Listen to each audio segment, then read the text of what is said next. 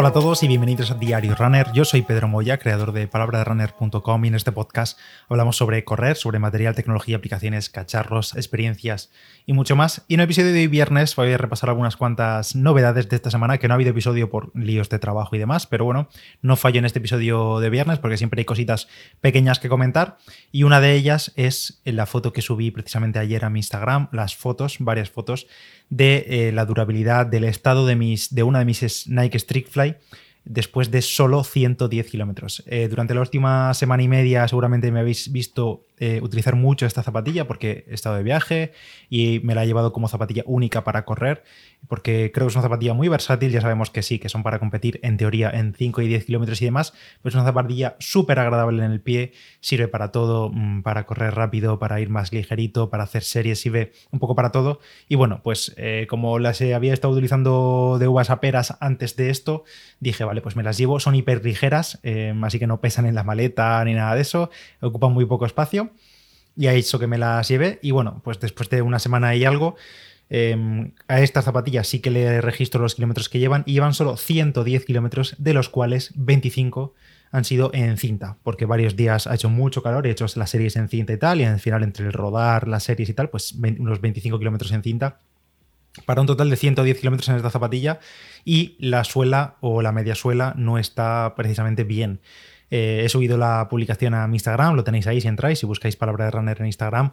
Tiene la suela, la media suela en los laterales, un par de cortes. En las zonas traseras, donde el Zoom X está muy expuesto al asfalto, pues hay mucho desgarro, hay algún trozo que está cortado. En fin, eh, durabilidad justita. No me ha ocurrido lo mismo, ni mucho menos con Vaporfly, con Alphafly o con otras zapatillas que llevan el Zoom X. En, este, en esta zapatilla, ya comenté en su día cuando la review, que bueno, pues que es un Zoom X muy, muy, muy, muy blandito al tacto. Y claro, cualquier imperfección en asfalto, piedras o lo que sea, pues le hace casi un destrozo casi asegurado. Obviamente esto es lo que le ha ocurrido a mi par con mis condiciones, con mis ritmos, con mi forma de correr y demás, porque por Instagram varios han comentado que ellos pues utilizándolas en pista y tal las tienen medio bien con esos kilómetros o unos pocos menos. Y otros que me han comentado que incluso con menos kilómetros me lo han comentado también. Y también utilizándolas solo en pista y demás solo solo en asfalto limpio que las tienen igual o peor, incluso con menos kilómetros. Así que bueno, zapatilla con durabilidad justa, más o menos se esperaba por aquello de tener tanto zoom X expuesto, sobre todo en la zona trasera, pero aún así en otras zapatillas también lo hay, como en las Vaporfly, no ocurren estos cortes y desgarros tan profundos y tan prematuros. Otro tema de zapatillas, las Nike Alpha Fly 2 ya están a la venta, bueno, estaban a la venta porque ahora mismo en el momento de grabar esto ya están completamente agotadas y es más, he entrado a ver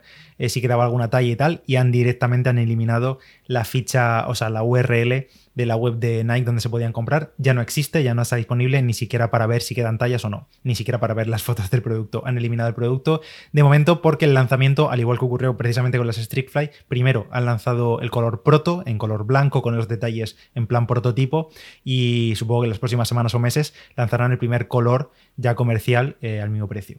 Bueno, AlphaFly 2, después de muchos meses de filtraciones y demás, eh, las mías ya vienen en camino porque sí, he sido ansias y me saltó la notificación el miércoles a primera hora. Es más, iba corriendo, había salido a entrenar, eran las 9 y poquito. Normalmente los lanzamientos de Nike suelen ser eso, las 9, una cosa así.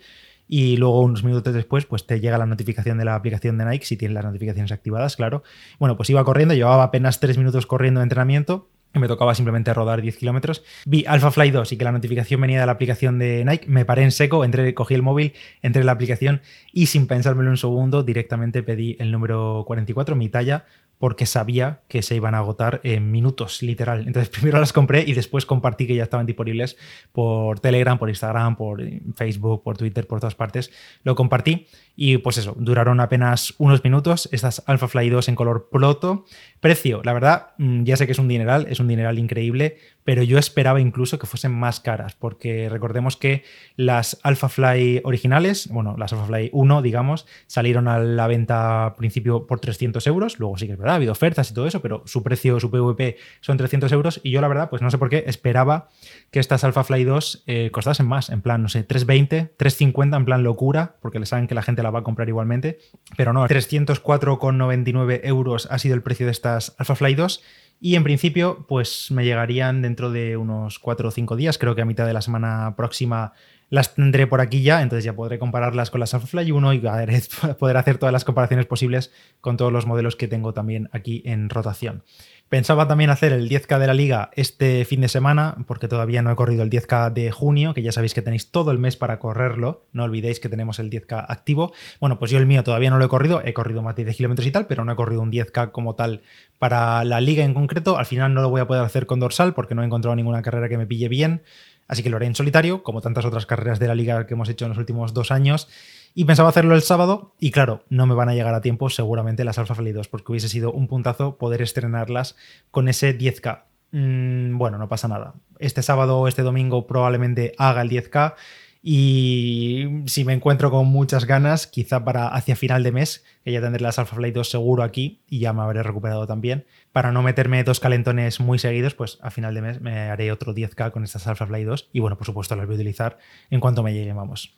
Y por cierto, respecto a la liga, otro aliciente más para participar y es que vamos a tener sorteo de dos auriculares, dos pares de auriculares Bluetooth de la marca CIU que se unen a colaborar este mes con la liga PDR. Y pues eso, todo aquel que participe en la liga simplemente por correr entrará en el sorteo de unos auriculares de CIU con resistencia al sudor, al agua, con buen ajuste en la oreja y demás. Pero bueno, eso, tendremos dos ganadores, por tanto, dos unidades de auriculares, digamos, que sortearemos entre todos los participantes de la liga. Os dejaré cuando sepa más detalles, que todavía me tienen que llegar, eh, os lo comentaré por el canal de Telegram de Palabra de Runner o por Instagram y demás, os comentaré exactamente qué auriculares son y eh, pues eso, os podéis llevar unos simplemente por participar en la liga. Así que, pues ya sabéis, tenéis siempre el enlace en la nota del episodio y si no, ponéis en Google Liga PDR y te aparece el formulario para enviar tu tiempo. Es 100% gratis y encima te puedes llevar un premio.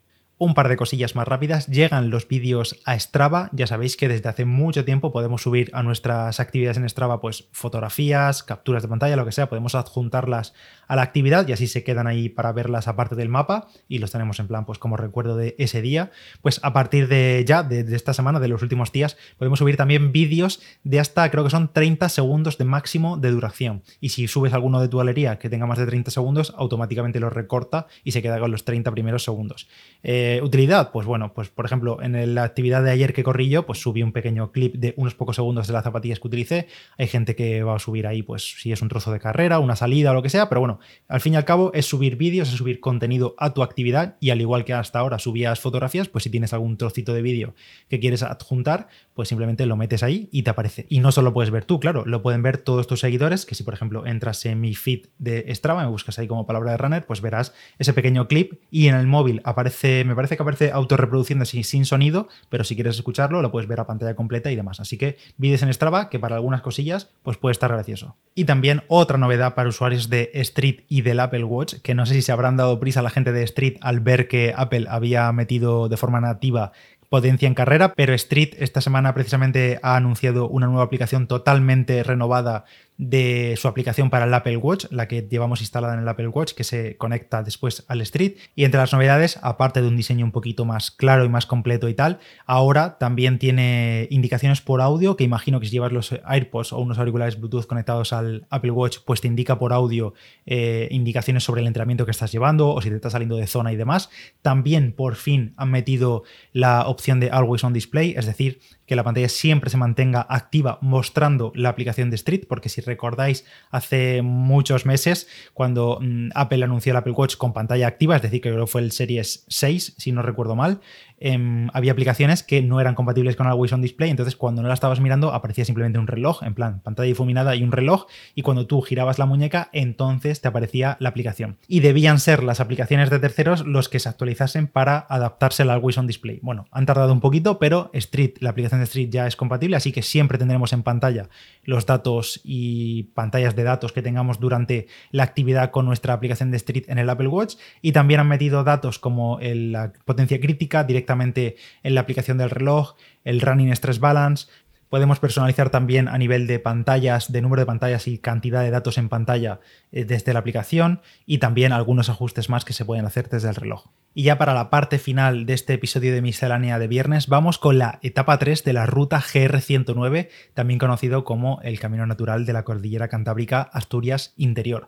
Ya sabéis que Esta sección semanal la tenemos patrocinada por Turismo de Asturias. Desde hace unas semanas hasta final de año iremos hablando pues, de etapas, de rutas de senderismo que podéis hacer por todo el Principado de Asturias. Hemos comenzado por la ruta GR109, que tiene más de 600 kilómetros. En las anteriores semanas, si te lo has perdido, hemos hablado de las tres, dos primeras etapas, perdón, la introducción y dos primeras etapas, y ahora toca la etapa 3 que va de Carreña a Benia de Onís. Esta etapa 3 discurre entre los concejos de Cabrales y de Onís y pasa por distintos núcleos rurales, cruzando también por antiguos puentes, pasando ante casas blasonadas, atravesando encrucijadas de caminos como la Cruz de Raos, que es un antiguo lugar de reunión en el monte entre los concejos de Cabrales, de Onís y de Llanes. Y esta tercera etapa arranca precisamente en Carreña, en el concejo de Cabrales, que es justo donde lo dejamos la semana pasada, al final de la etapa 2. Algunos datos principales de esta etapa 3 de la GR109 entre Carreña y Benia Donís. La distancia de esta etapa es de unos casi 19 kilómetros, 18,6 kilómetros de,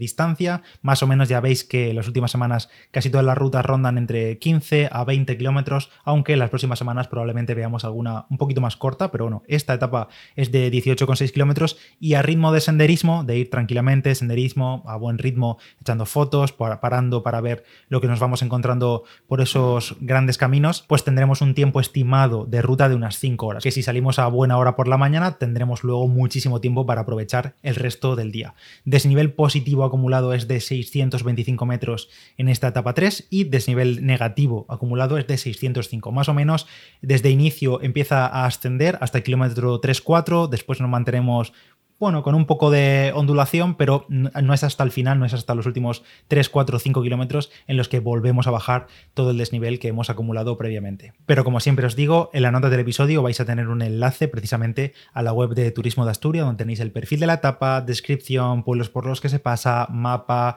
track, lo tenéis todo ahí. Como siempre también, desde el inicio en Carreña podremos verlas pintadas en muros y farolas con las señales direccionales que guían la salida a través de la población y que van hacia una pista que, como digo, va en ligero ascenso y que sube paralela al arroyo de la ría. Pero por cierto, en Carreña, antes de iniciar nuestra etapa o el día previo, si os sobra tiempo por la tarde, como he dicho, podéis ver la Casa de los Bárcena, que es un antiguo palacete construido en el siglo XVII, y también en los alrededores de Carreña se encuentra la Cueva de la Peña del Alba, declarada bien de interés cultural y donde se han encontrado restos prehistóricos. Bueno, una vez que estamos en plena ruta, al principio comentaba que en esta etapa se pasaba por la Cruz de Raos, que es una antigua encrucijada de caminos que servía como punto de reunión para los concejos de Cabrales, de Onís y de Llanes. Allí, en la Cruz de Raos, se celebraban también el mercado de la Cruz de Raos, como su propio nombre indica, que era una feria de monte o mercados de monte que eran tradición en Asturias y que se colocaban en estos puntos entre localidades para facilitar que así llegasen los vendedores y los compradores de diferentes concejos. Obviamente ya han pasado mucho tiempo desde que no se celebra este mercado en concreto de la Cruz de Raos, pero con el tiempo se sustituyó por el que ahora, actualmente se realiza en Benia, que es justo el final de esta etapa 3. Y por cierto, a menos de un kilómetro del final de la etapa, antes de llegar a Benia, pasaremos por Avín, donde está la cuevona de Avín, y es una cavidad natural tipo túnel, pero muy abierta y que está bastante cuidada para su visita. Y allí, como curiosidad, se encuentra el centro de interpretación de la fauna glaciar de Avín, donde se puede ver una réplica del fósil de un rinoceronte cavernario encontrado en 1974. Así que si pasáis por allí tenéis eh, tiempo, sobre todo antes de finalizar la ruta, o bueno, podéis echar hacia atrás antes, después de llegar a, Avenia, pues podéis pasar por esta eh, cuevona de Avín. Y ya en Venia a recuperar, a descansar y a preparar los siguientes tramos de esta ruta GR109.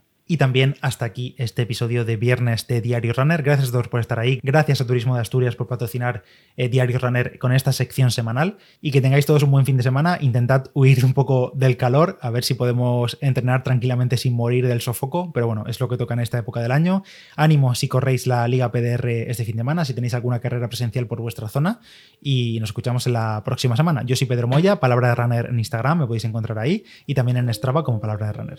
Un saludo y nos escuchamos en el siguiente. Chao, chao.